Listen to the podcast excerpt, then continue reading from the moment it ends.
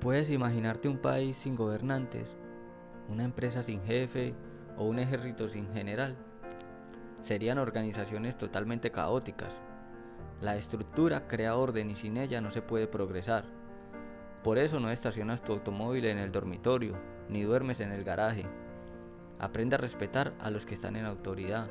Honra a los que han vivido más años que tú. Hasta que no aprendamos a recibir órdenes, no estaremos en posición de darlas. Y Jesús entendió este principio. Aunque era el Hijo de Dios y como tal muy superior a cualquier otro ser humano, Él siempre honró a la autoridad del gobierno en su momento. Cuando los fariseos le preguntaron su opinión al respecto de pagar impuestos, Jesús contestó, da al César lo que es del César y a Dios lo que es de Dios. ¿Estás cuestionando en público a tu líder? ¿Estás menospreciando a los que están en autoridad? Pues deja de hacerlo. Claro, debemos entender que no son perfectos, pero si te rebelas contra las instrucciones que te dan, no te quejes si luego los que te rodean no acepten tus palabras u opiniones. La palabra de Dios nos exhorta a que debemos someternos a todas las autoridades establecidas por Dios. Entre ellas encontramos los gobernantes, los padres, los líderes espirituales, los jefes, entre otras. Pero al no hacerlo estaríamos cayendo en rebeldía. Pero, ¿en qué nos beneficia someternos a dichas autoridades? Algunas piensan que la autoridad le roba la libertad. Incluso hay personas que en su orgullo dicen yo no me le someto a nadie. Sin embargo, todos necesitamos someternos a alguna autoridad porque tenemos deficiencias en nuestro carácter que necesitan ser perfeccionados. Debemos entender que Dios usa a los que están en autoridad para formarnos. Las autoridades son como un cincel en las manos de Dios es el Señor quien nos está puliendo, formando, quebrantando y quitando toda la aspereza y enderezando nuestro camino. En otras palabras, el cincel es la persona en autoridad y Dios es el martillo y quien ejerce la presión. Por eso, como dice en Romanos, quien se opone a la autoridad es como si resistiera a Dios mismo. Con esto afirmamos que Dios está interesado en hacer nuestro carácter como el del Señor Jesucristo. Algo importante es que Dios nunca deja sin autoridad. Si te casas, sale de la autoridad de tus padres, pero ahora entras bajo la autoridad de tu esposo. Si entras a trabajar en una empresa, ahora estás bajo la autoridad de tu jefe. Pero lo bueno de todo esto es que Dios nunca nos deja solos, y esto lo hace para continuar puliendo la aspereza de nuestro carácter, porque quien empezó la buena obra será fiel en terminarla. ¿Y por qué iniciamos hablando acerca del respeto y la honra a nuestros líderes? Y es porque nuestro devocional de hoy, el plato fuerte que se sirve, es el respeto a las autoridades. Si deseas profundizar en el capítulo, lo encuentras en 1 de Pedro 2, 13, 17. Pero hoy queremos resaltar esta parte del pasaje. Por amor al Señor, sométanse a toda autoridad humana, ya sea al rey como jefe de Estado o a los funcionarios que, que él ha nombrado, pues a ellos el rey los ha mandado a que sancionen a aquellos que hacen el mal y a que honren a los que hacen el bien. Y cuando leíamos este capítulo, de una vez se nos vino a la mente un excelente libro que nos recomendó hace ya algún tiempo una persona que, amamos muchísimo.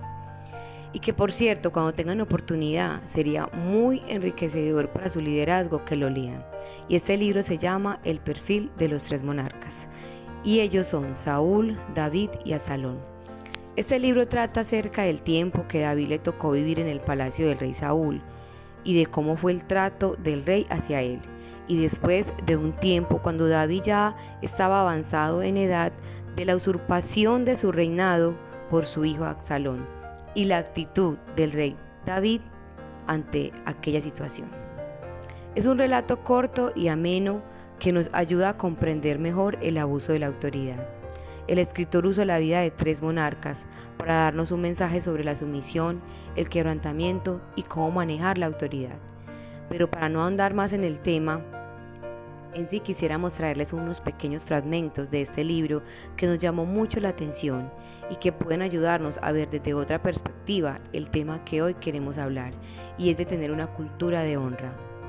En una parte del libro dice, Dios a veces da el poder a los hombres por razones incomprensibles. Un hombre puede estar viviendo en el pecado más indecoroso y el don exterior estar obrando perfectamente en él.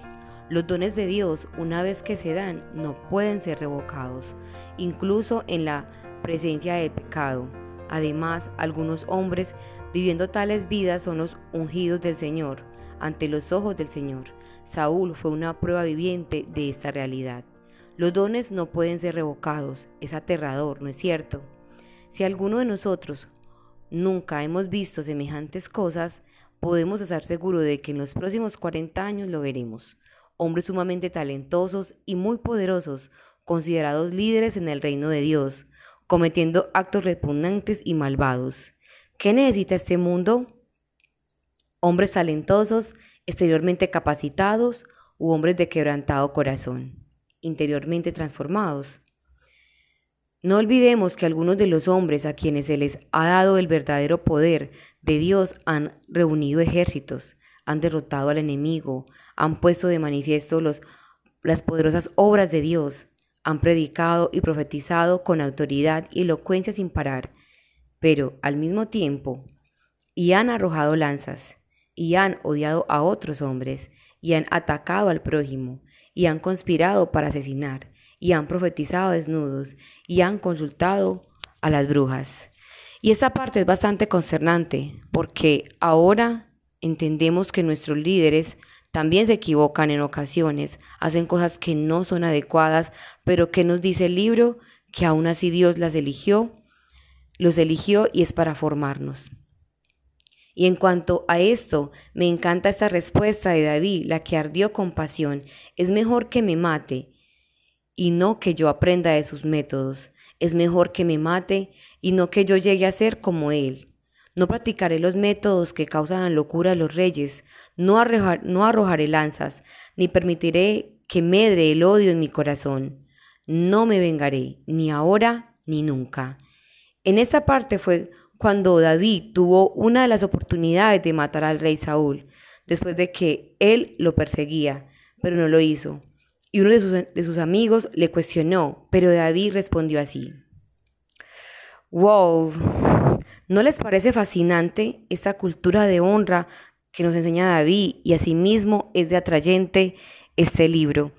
Y es de lo que hoy queríamos como hablarles y es que en algún momento de nuestra vida nos vamos a encontrar con líderes que hacen alguna situación o hacen algunas cosas que para nosotros, para nosotros no va a ser como viable o no vamos a estar eh, de acuerdo con eso, pero queremos hoy seguir la cultura de honra que tuvo David, que enmudeció, mas no cuestionó.